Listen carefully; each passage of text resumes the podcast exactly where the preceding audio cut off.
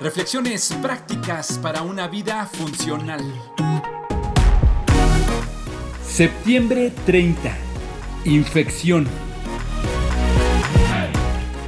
Mantener las manos limpias es benéfico para la salud y la vida. Hubo un periodo hace muchos años, antes de que se descubriera la importancia de la asepsia, donde era mucho más seguro tratarse alguna herida en casa que ir a un hospital, pues las tasas de mortalidad eran demasiado altas a causa de la falta de higiene que había en estos.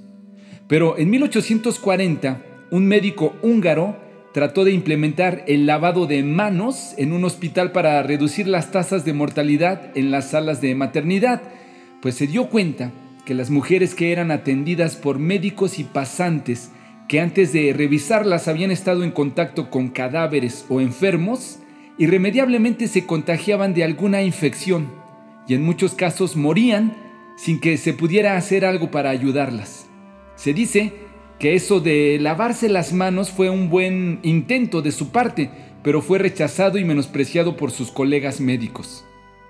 Para nosotros en este tiempo es difícil imaginar un mundo sin ser conscientes de los virus y las bacterias, pero en esa época no se sabía a ciencia cierta los efectos de estos y los daños que provocaban unas manos sucias e infectadas tratando de curar una herida.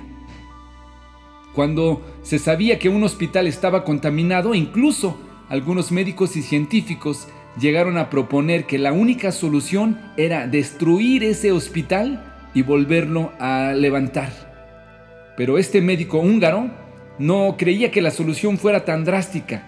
Él resumía el remedio en tres simples palabras. Lávese las manos.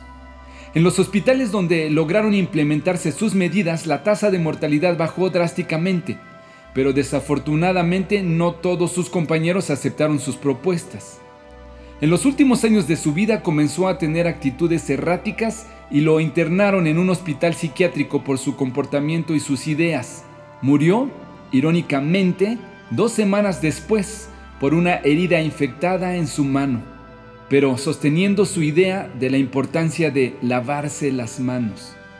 Si estás convencido también de lo valioso de mantenerse con las manos limpias, de ser honesto y justo en tus tratos, comportamientos y negocios, quizá eso te gane el desprecio de tus amigos. Tal vez no participar en actividades deshonestas te hace impopular y pasado de moda. Incluso puede suceder que por sostener que por ser limpio y transparente es lo mejor para una vida sana, te resulte en ser relegado y recluido. Aún así, seguramente este médico húngaro nos diría que sostengas hasta la muerte tus manos limpias y tus convicciones de pureza y justicia. Mantén tus manos limpias y no te detengas en animar a los demás a que también lo hagan. ¿Quién puede subir al monte del Señor? ¿Quién puede estar en su lugar santo?